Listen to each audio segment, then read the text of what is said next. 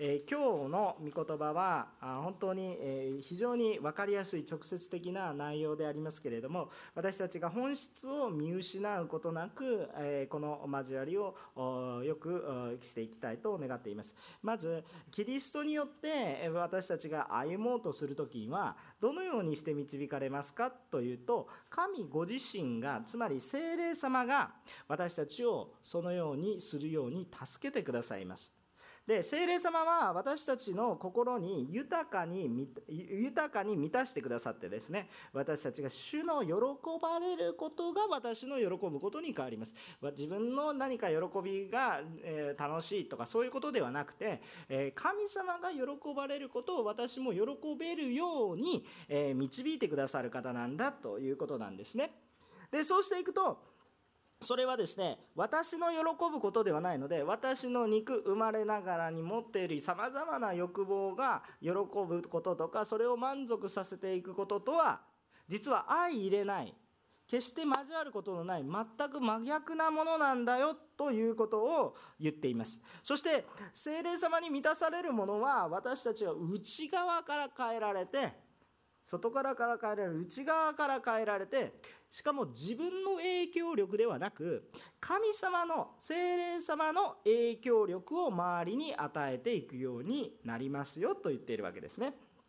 でですから私たちは今日御霊が私たちを導いてくださるこの恵みに共に預かっていきたいんだということを願っています。えー、今日3つの話をしますがまず第一に御霊によってって歩むならば私たちの求めるものが変わりますよということを言いたいと思います。で私たちはイエス・キリストによって変えられまたイエスを信じているものが多いわけですけれどもイエスを信じて生きている人というのは精霊によって精霊に導かれて生きていく他は方法がないということなんです。イエスと共に歩みたいならば、御霊に導かれましょう。イエスと共に歩むならば、御霊に導かれるほかないんですね。この御霊ご自身がイエスを指し示すからです。ヨハネの福音書の16章の13節から15節というところの御言葉を、えー、短くお読みしたいと思うんですけれども皆さんが聖書をお持ちでしたらどうぞお分けいただければよろしいかなと思うんですが、えー、ヨハネの福音書の16章の13節から、え15節までの御言葉にはこのように書かれてあるわけですね、えー、ちょっと長いんですがまあ短いですよね。そんなに長くはないと思いますがあ読んでみたいと思います。ヨハネの福音書の16章の13節から15節このように書いてあります。しかしその方すなわち真理の御霊が来るとあなた方をすべての真理に導き入れます。御霊は自分から語るのではなく聞くままを話しまたやがて起ころうとしていることをあなた方に示すので示すからです。御霊は私の栄光を表します。私のものを受けてあなた方に知らせるからです。父が持っておられるものは皆私のものです。ですから私は御霊が私のものを受けてあなた方に知らせると言ったのですとこう記されていますですから御霊は私たちを真理の御霊が来ると私たちを全ての真理に導くつまり真理とは何ですかって言ったらイエス・キリストのことなんですね。まあ、これは、えちょっと対象者が限られてしまう話になるかもしれませんが1対1の学びを機能した人はですね、えー、三位一体のヒントとなる御言葉なので一つチェックをしといてください、えー、これはちょっと補足説明です。ちょっと何の話をしてるのっていう人はまあまあそんな話をしてたんだなと思っておいてください、えーそれは今日のポイントではないので少し、えー、また話を戻してしまうんですけれどもここを見ると御霊精霊というのはキリストを指し示すものなんだ。キリストを紹介するものなんだということですね。ですから御霊は世にある全てのものを通していいですか？全てを通して物や事柄人を通して私たちをキリストに導かれようとされているんです。世の全てを用いて私たちを救おうとされているんだ。それを助けようとされているんだ。ということを私たちが忘れないようにしなければいけません。でですからこそですねですからこそキリストと共に歩もうとする時には自分の力では歩めないんだということを思いまたキリストと共に歩むのであるならば精霊に導かれなければいけないんだよということです。必要不可欠なんだということを知ってください。どうしてイエス・キリストと共に歩まないといけないんですか？っていうふうなことをおっしゃる方が根本的にいらっしゃると思うんですけれどもそれは私たちの身代わりになった先ほど生産式をしていることもそうです。それが私たちの救いなんだということを話しているんです。私たちの人生のどうしようもない私たちのためにイエス様は私たちの身代わりになって死んでくださってそして私たちのためによみがえってくださりそして今も生きて私たちに永遠の命を与えてくださる生きる目的が回復することだからですね。福音とはそういうことです。イエス・キリストがなされたことを信じるということです。それによって私たちが救われるということですね。ですから私たちはキリストによってでしか救われないんですがこのキリストと共に歩もうとするならば精霊様を求めないと精霊様に導かれないとどうすることもできませんよということを認めましょうと言って言っているわけです。ですから16節を見てください。16節今日の本文ですよ。ガラテヤ書のガラテヤ人への手紙の5章の16節。だからパウロは私は言いますと言って何て言ってるんですか？御霊によって歩みなさい。精霊によって歩みなさい。御霊というのは精霊、えー、ということですね。神の霊によって歩みなさい。ということですね。で16節は続けてこういうふうに言います。でここから注意になるわけですけれども肉の欲望を満足させることはありませんとこう書いてあるわけですね。で御霊によって歩むと決して肉の欲望を満たす満足させることにはなりませんと言っているわけです。さらに17節さらに17節を見てみるとどういうことですかって言ったらこの2つは対立している。肉の願うことと御霊のことは御霊ご自身は対立していると書いてあるわけです。ですから分かることなんですけれども私たちが欲望が分からない人はいないと思うんですけど、えっと、欲望に満たされていると精霊と共に歩むことはできませんということです。欲を書いていると貪欲に欲欲張っているとですねそれは決して御霊と共に歩んでいるわけではないということをはっきりと知ってくださいということです。これは両立できません。えっと今日のメッセージは最後まで聞いてほしいんですけれどもえっと、最後まで聞かないとちょっと誤解を生みますから最後まで聞いてくださいね。で両立することはできません。だから私たちは肉の欲に従って生きているならばそれは何にもならないということを知ってください。イエス様を知りました。でも肉の欲に、えー、かまけているのであるならばそして肉の欲を心から求めているのであるならばそれはチェックすべき項目に入っているということ。で悔い改める領域に入りましたということですね。まあすぐあのそういうことを言うんですけれども各言う私もしょっちゅう悔い改めの領域に足突っ込みまくっていますから、えー、と皆さんも同様かなと思います、えー、皆さんの方が私より優れているかなと思っているので、えー、本当にあのそういう領域に、えでもね入るでしょ？あのそのようなものですね私たちはね。簡単に悔い改めの自分の欲望を満たすことに私の人生を費やしてしまうんですね。え、よく考えてみましょう。私たちが働いているけど何のために働いてるんですか？自分の欲望を満たすためでしょうか、ね、本当にそれは、まあ、虚しいことになりますよ。ということですね。18節はどのように書いているでしょうか？18節にあるように立法のことが書いてありますよね。御霊によって歩むならもう立法のことはありませんよ。ということですね。つまり一体どういうことかって言ったら自分の自分は良い生活良い正しい行いをしているということを自分の力によって示そうとすることは単なる自己満足に過ぎなくて本質的に私を救うことはできませんと。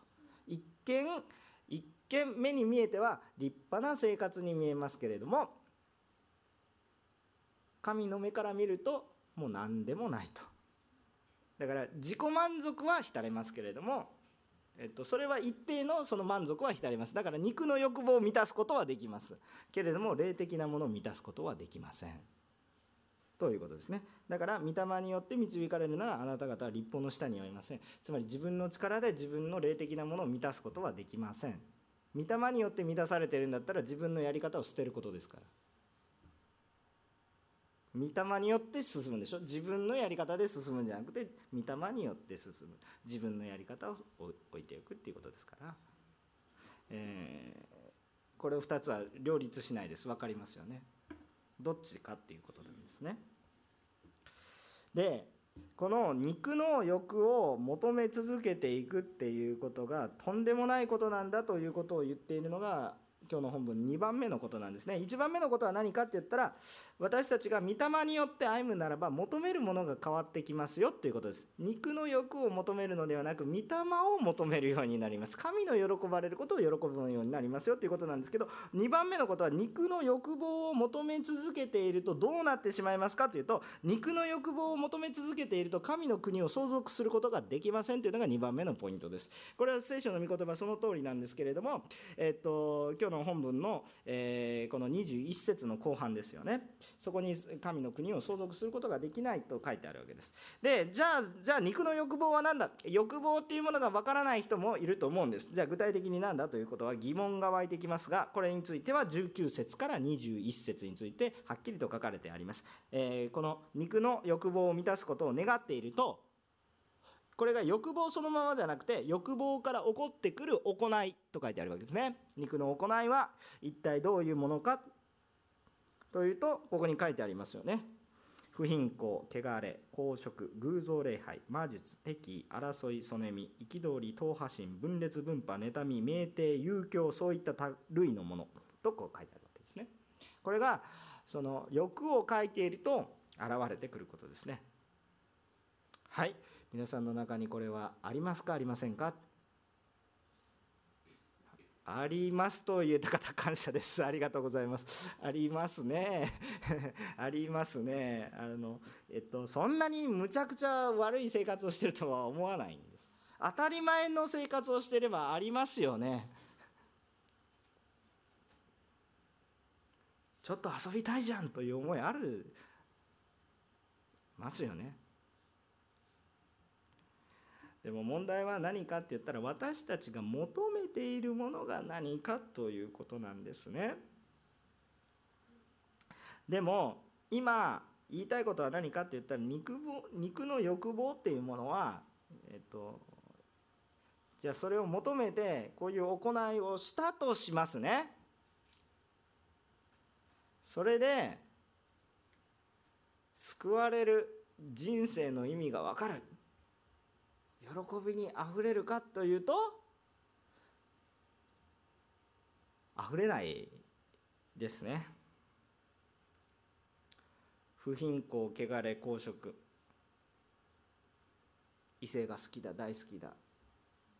ということでやっていて、まあ、世界一美しい人と結婚しましたとね、えー、いいでしょう。ね満足するかもしれません。私も男ですから男性としては満足するかもしれませんでそれで満足しますか？って言ったら多分満足しなくて何のために生きてるんだろう？みたいな感じになって偶像礼拝魔術神を求めるんではなくて目に目に見えるものを求めるわけですよね。占いだとかいろいろなそういうようなものですね。神に頼らず他のものに頼るわけですよね、え目の前に何かあるものを拝み倒していればなんとなくこう自己満足に陥るわけです。あ聞いてくれたらなと思うわけです、人は遭難とかするとなんか人形とかあるとすごく助かるみたいですね。なんか誰かに話しかけるとすごくいいと。でも誰も答えてくれないけど。聞いてくれると嬉しいとか認めてくれるから嬉しい。子供の人形って口がないのが多いでしょ。何とまでは言わないんですけれども宣伝になっちゃうから。なんとかフィーとかね。T とかね。なんとか T とかね。まあ口がないでしょ。あれ何ですかってな聞いてあげるよっていうことだそうですよ。あの話をね、話を聞いてくれるよだからなんかそういうものに向かってねいろいろな悩みをまあこう遊んだりするんでしょうね。でそれは一ついいことなのかもしれません。でもじゃあだからといってその人形が私を救ってくれるわけではありませんね、まあ、あの一定の自己満足は得られるんですこれ自己満足を卑下してるわけじゃなくてある程度そういうこうストレス発散していかないとダメなんですけれども。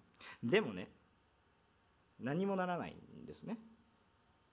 目には見えないけれども私の苦しみを全て知っておられ私のために全てを犠牲にされる。目には見えれどもおられる方そして私を救う方に対してこそ本当に私たちは話しかけていったらよろしいわけで偶像礼拝とかそういうものも肉の欲望を満たすもの。自己満足には陥るけれども私たちを救うことはできないもの。敵意争い、そねみ憤り、党派心、分裂分派、えー、妬み、こういうものを発散すると、すごく瞬間的に気持ちいいですね。瞬間的に気持ちいいですね。ああ、お前間違っているんだと言ってですね、みんなから、ああ、そうだって相手、すいませんでしたと言わせるとですね、一瞬、ほら見ろ、私が正しかったと言って気持ちよくなるんですが、皆さん、本気で喧嘩したことのある人は、勝った時の方が後味悪いの知ってますよね。なんであんなこと言っちゃったかなというふうに思い勝ったのにもかかわらずなんかもう心に平安はない。勝ったんだから喜んでればいいのにどうしてだろうというふうな意味。なんであんなこと言ったんだろうとね。正しいこと言って勝ったのになんで心がこんなに騒ぐんだろうということ経験はたくさん皆さんもしたことがあるんじゃないでしょうか。気持ちは良くなりますが救いに至る道ではありません。酩酊遊興そういった類のもの酩酊お酒に酔っ払いまくるということですね。あもう僕気持ちは分かります。もう仕事が本当にもうどうしようもなくなかったらあまあいいまあそんなこともあるよ一杯とかね。気持ちは分かります。彼女から振られたんですか？ああ分かるぜとか言いながらですね。じゃあいっぱい。気持ちはねあ分かなんでクリスチャンそう硬いことばっかり言うんだと。そうそれが分からなくて言ってるわけじゃないんですよ。それは分かるよと。でそれでお酒で忘れたいでって言ってでそれで忘れるようなものだったら叫びたりにはならないわけで。飲んでも読んでも満たさらないから叫びたりになりますよね。悪い酒ですよね。良い酒を飲みなさいと言ってるわけではないですけど中毒になってしまいますよね。でも私の人生を救うどころか病気になってしまいますね、えー、理解はできます。それは肉の欲望が私にもあるからでしょう。だから理解はできます。でも聖書はそれが肉の欲望を満たすことはできますが肉の欲望を満たして肉に属しているのならば肉と共にいずれかは滅びてしまいます。こういうものも健康であればこそできるでしょ。でも私たちいずれか年を置いていくと健康もなくなってしまえばもう何もこう虚しいものになってしまいますね。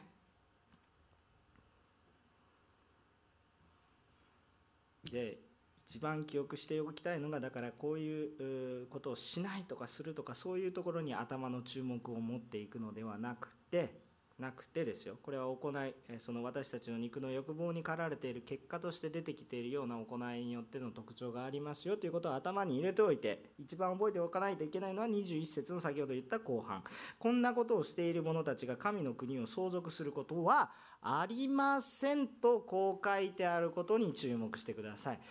こんなことをしている者たちが、えー、神の国を相続することはありませんと言っていることそのまま受け取れると感謝です。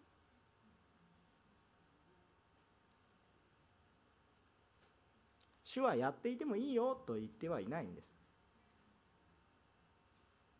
あなたが求めている結果その心が世に向いていると肉に向いていると必ずこれが起こってきますよという特徴を表しているわけです。ですからそのような思っているからこそ行動に出てきていますからそれを神の国を相続することはできません。それはあなたは精霊を求めているんじゃなくて肉なるものを求めているので精霊を求めていないので神の国に預かることは当然分かりません。精霊を求めなければキリストも分かりませんからキリストの国に入ることはできませんということですね。自己満足の達成感はあるんです。だから高揚感も楽しいというふうに思うこともあります。ショッピングをすれば気持ちいいなって思うからこそそういう商売があるわけです。それを否定するわけではありません。でもそのことを通してそれによって私たちが救われるっていうことはない。神の国を相続することはできない。虚しくなってしまいますよということを言っているわけです。でところがこういう話をするとあの私たちは成熟していないことが多いのであの自分は本当に救われてはいないんじゃないかというふうな疑問に陥る方がいらっしゃいますね。若い人たち自分はやばいんじゃないかと、え思った人も多いと思いますがパウロはこういうことを示してあなたたちはダメだダメだダメだと自己卑下させるようなことをしたいということではなくまたあなたたちはダメですねと言って批判する材料を求めているわけでもなくそしてあなたこんな間違いの行い肉の行いをしているから頑張ってそれをとにかく正して修行僧のように生きなさいと。そういうふうに言っているわけでもなくですよ。ガラテヤ書で一貫して言っていることは何かって言ったらキリストを信じなさいということを言っているわけです。そういう私たちだからこそ救いが必要でしょうと言っているわけです。自分の欲によってではなく正しさを証明するのにも自分の出世欲とか自己、まあ、自己顕示欲だとかそういう欲望によってではなく御霊によって導かれるしかないですよね。キリストを信じるようになるのも御霊の助けがないと信じることなんてできないでしょう。この中でイエス様を信じたい信じたいと思ってるのによくわからないよと思う人がいるかもしれません。多くの特徴が自分で理解しようとするのでわからない。御霊を体験するとイエス・キリストは簡単に信じられるんですね。だから精霊を求めるしかない。主を助けてくださいと祈るしか。いやよくわからないんですよ。祈ってみてください。必ず聞かれますから。主を助けてくださいって言って十字架にかかって命まで捨ててくださった方が助けよう助けようとしてる方どうぞ助けてください。何を防ぐ必要がありますか。何もないですよそこをね。邪魔をするものはありますよ。邪魔をするものはありますけど邪魔をする肉の欲とかを見ないで助けてくださいって言ったら神様助けてください。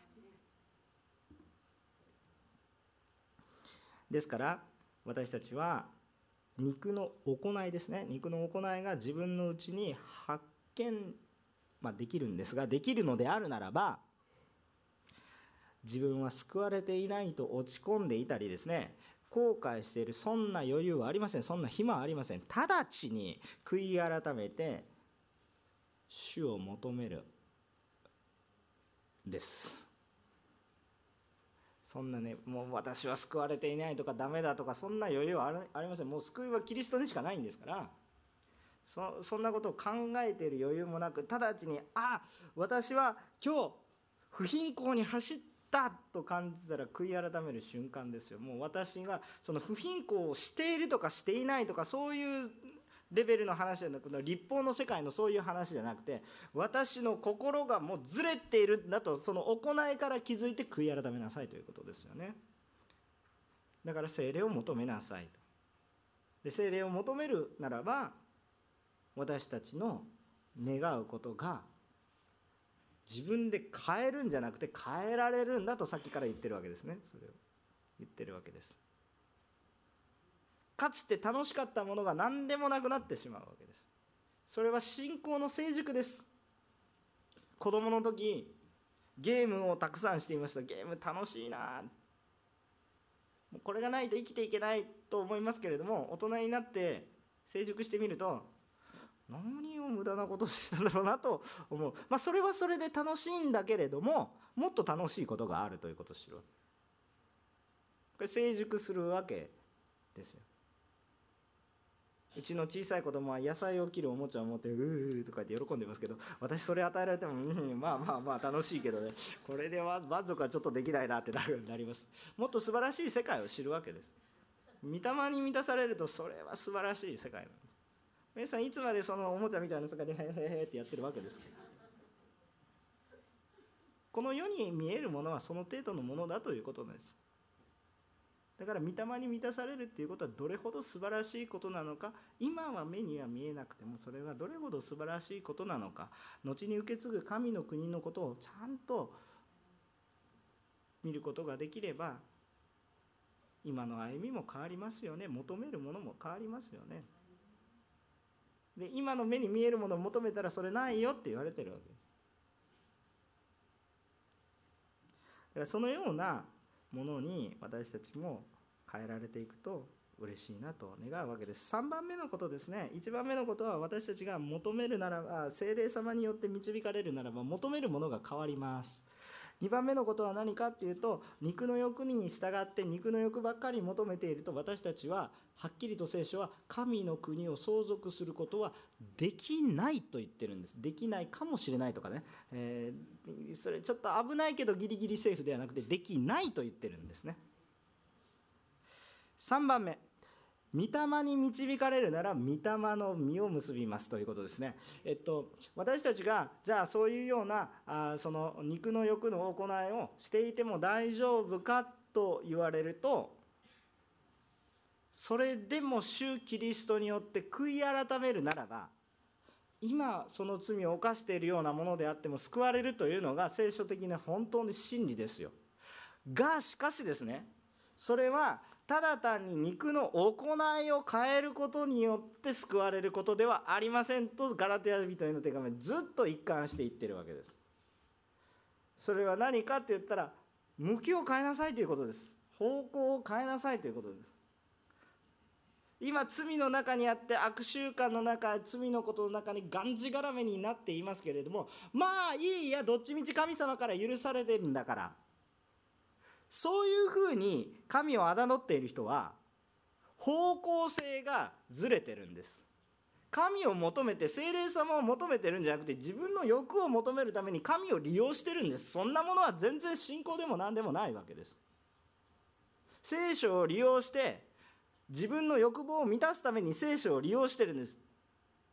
それはもうそもそもキリストに属してはいない。私たちは何を求めなさいと言ってるかっていう御霊によって導かれなさいと言ってるわけですよ。だからキリストを求めなさい。もし今罪の中にあったとしたとしてもキリストを求めるように変わるならばまだ罪の中にあるかもしれないけれどもでもキリストを求めるんだったらそこから救いが始まってます。でそうするとその人の行いは変わりますよっていうこと。です求めるものが喜びが変わるわけです。分かっていてもやめられない。でもイエス様のことを知ったらやめたい。そしてやめることができた時にその中毒になっていることよりもやめることができた時の喜びの方が大きいことを知るんですよ。これはすごい力のあることです。だから方向が変わるということです。だから先ほど言ったように私は今罪の中にあるからダメだとか言ってる暇じゃなくてすぐ立ち返ればもっと素晴らしい世界が開かれていくわけですね。それを見ることができるのが御霊の実というものですね。22節から24節ですね。肉の欲望その、えー、行いに対立する私たちが求めるべきは精霊によって変えられたものになりそのところによって起こるそれが御霊の実9つありますね。何ですか？愛喜び平安寛容親切善意誠実柔和自制。9つのことです。でもしね皆さんの中にこれらのことが全く発見できないわけじゃないでしょ？発見できるでしょ？えっと罪も発見できますがこれらのことも発見できますよね。ちょっともう一回言いますけどさっきの罪遊興とか酩酊とか不貧困とかあるでしょ？それも見えますよね。でもじゃあ皆さんに言いますけど愛とか喜び平安寛容親切善意誠実には自制ってありますか？ってありますよね。両立しないのにどうしてあるんだ？もしこれらのことを自分のうちに発見することができているならば傲慢にならずにこれは御霊から起こっていることなんだと理解してください。えっと私は我慢強いずれてますよ。忍耐はだ誰から来るんですか？御霊から来てるんですよ。え私が一生懸命我慢してる。いいですか？私が一生懸命我慢してるっていう人はいずれどうなりますか？えどうなるんですか？分裂とか分派とか起こすでしょ？私が我慢してるね。私が我慢しているのに。でしょ？夫婦で起こりやすいですけども。はい。あのでしょ？忍耐というものは御霊から来ているものならああ宗教も忍耐させてくださってありがとうございます。感謝の言葉が溢れてくるんですよそしたら平和が起こりますね。私が忍耐して私が我慢するとどうなりますか？唇から何かもう妬みが出てきたりしてもこう平和どころかもう分裂分派ですよね。わかります？似て非なるものです。だから本当に私がではなく御霊が与えてくださるんだよということに気づき御霊を求めていきこういうサインが御霊の実があるところに主に感謝を捧げていく。傲慢にならずあ御霊の実を実らせてくださってありがとうございます。この人が変わりますよ。ですから私たちは傲慢にならず御霊が精霊様が働いてくださるということに対して感謝を持っていくんですね。でこれらの実は自分で実らせることはできません。いいですか？御霊の実は精霊様の働かれる結果御霊の実がなるんですよね。で私の努力によって御霊がなる御霊の実がなるわけじゃないですよ。自分を制することだって自分じゃできないんですよ。自分を最もよく制することができるんであるならばきっともっと素晴らしいところに皆さんは行ってるんじゃないですか。それぞれに弱さを抱えています。愚かなところがあるわけです。私も同様ですね。でもある時に本当に正しいこと霊的に喜ぶようなことをできた時にああ神様感謝しますと私は自分のしたいことを抑えて神様がするべきことを選ぶことができました。私はそれを自分で選ぶことはできなかったけれども神様は私をそのようにさせてくださいました。ありがとうございます。これからもよろしくお願いしますと求めていけば良いわけですよね。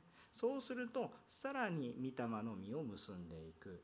一見同じ現象に見える忍耐という言葉を取ったとしたとしても自分が我慢しているのか御霊によってあ乗り越えていけるようにさせられたのかと思うことは向きが逆ですね。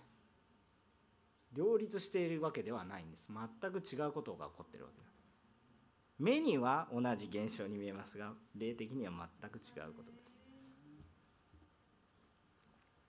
でこの御霊の実っていうのは結局キリストの栄光を表すんです。最初に言ったようにこの実を持ってですねこの実が目的なんじゃないんですね。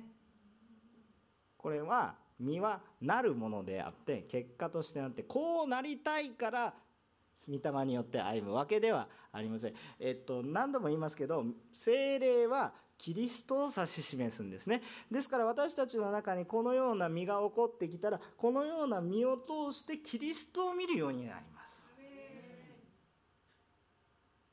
だからもしキリストを明かしできていないのであるならばちょっと注意した方がいいよということはあるんですね。私たちが例えば平安でねはい何でも平安だったらいいでしょうストレスのフリーだったらいいでしょうって。でこれどう書いてあるんですか？何でも平安であったらいいんですよと。ストレスなかったらでも自制って書いてあるでしょ。忍耐すること我慢する自分をコントロールすることって書いてあるでしょ。これ両立できないじゃない平安何でも平安。いやじゃなくてストレスがあるわけです。これこれ一体どういうどういうどういうどういうことなのか。何でも平安がいいわけではなくあその平和を持ってキリストを明かししているかどうかがポイントになります。自分の欲求に従って平安にあったらキリストは現れないでしょ。自分の楽しいこと自分の喜ぶことばっかりしててもキリストは現れないでしょ？肉の欲を満たしたって喜び湧いてくるじゃないですか。楽しいみたいだから快楽っていうんでしょ？娯楽っていうわけでしょ？楽しい。喜びが。でもそれはそれを通してキリストは現れないですよね。こういう御霊の実を表して御霊は何を表すかって言ったらキリストの豊かさを表すわけですよね。だからキリストにつながっていく私たちの中に単にじゃあ平和単なる平和単に争いがないっていうことを求めていくのもまたこれも肉の欲望。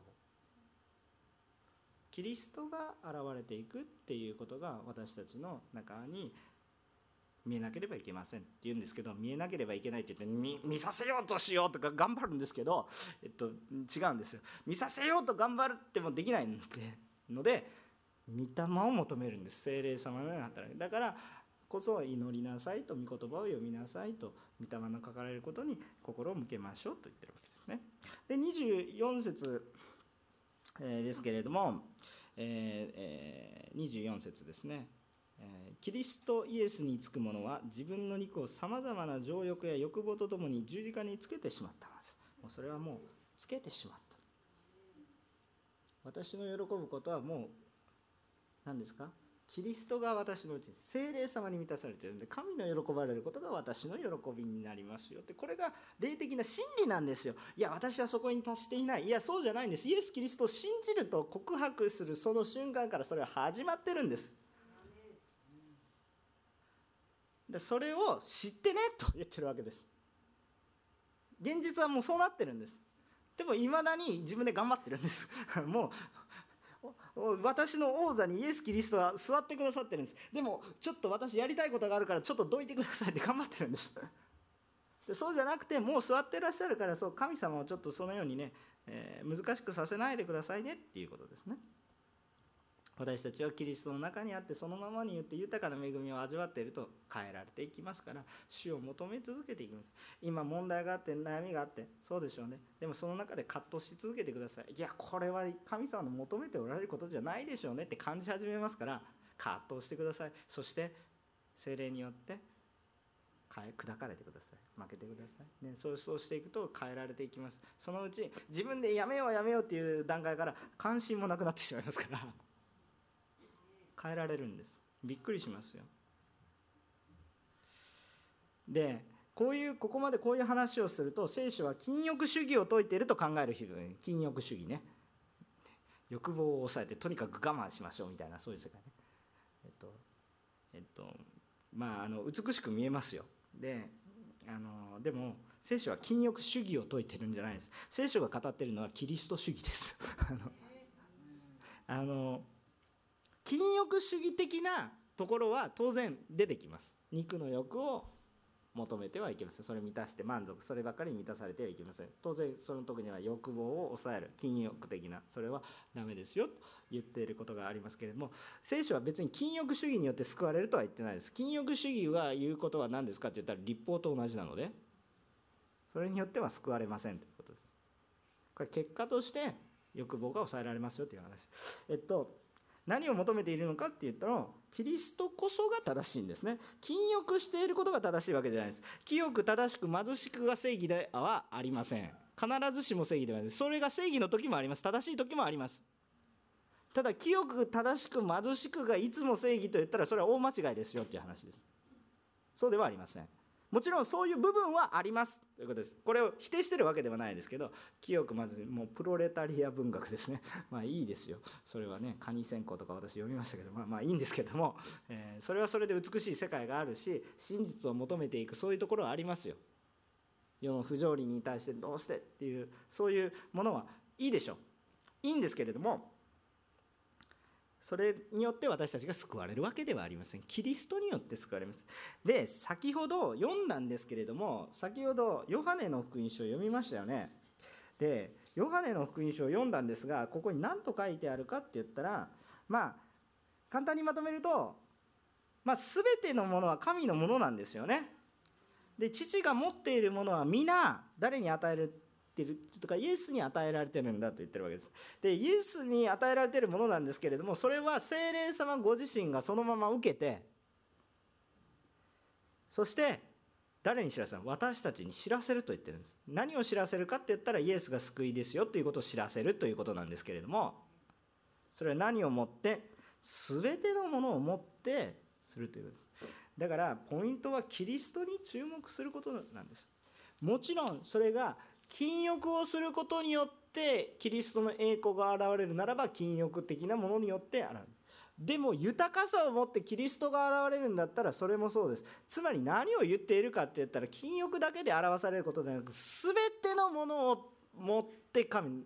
だからパウロは富むことも知っているし貧しいことも知っていると。でも表すのはキリストですよ。だから皆さん神様から豊かなものが与えられていたらそれを罪悪感を感じなければいいわけです。罪悪感を感じなするために私たちはいろんなことを言ってるんじゃなくてキリストを表すためにあなたに与えられているものです。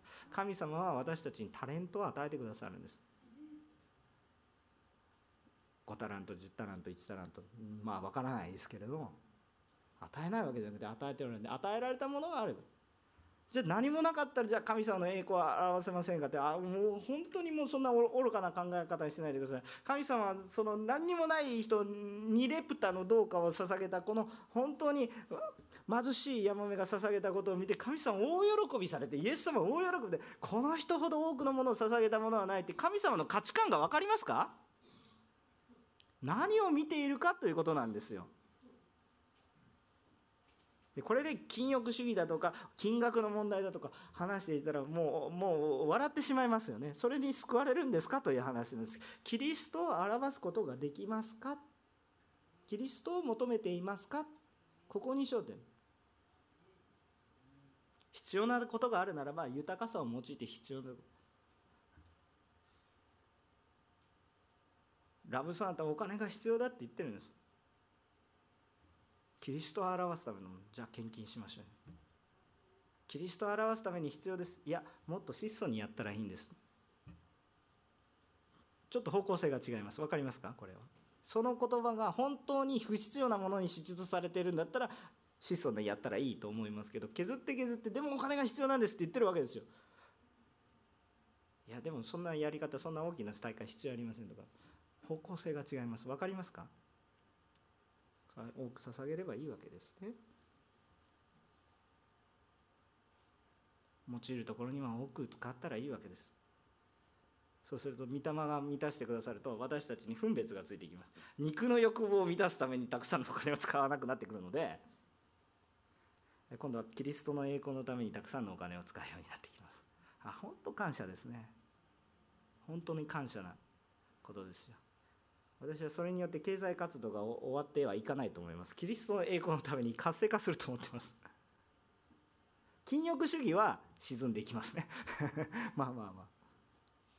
でもキリストのキリストは豊かな方です。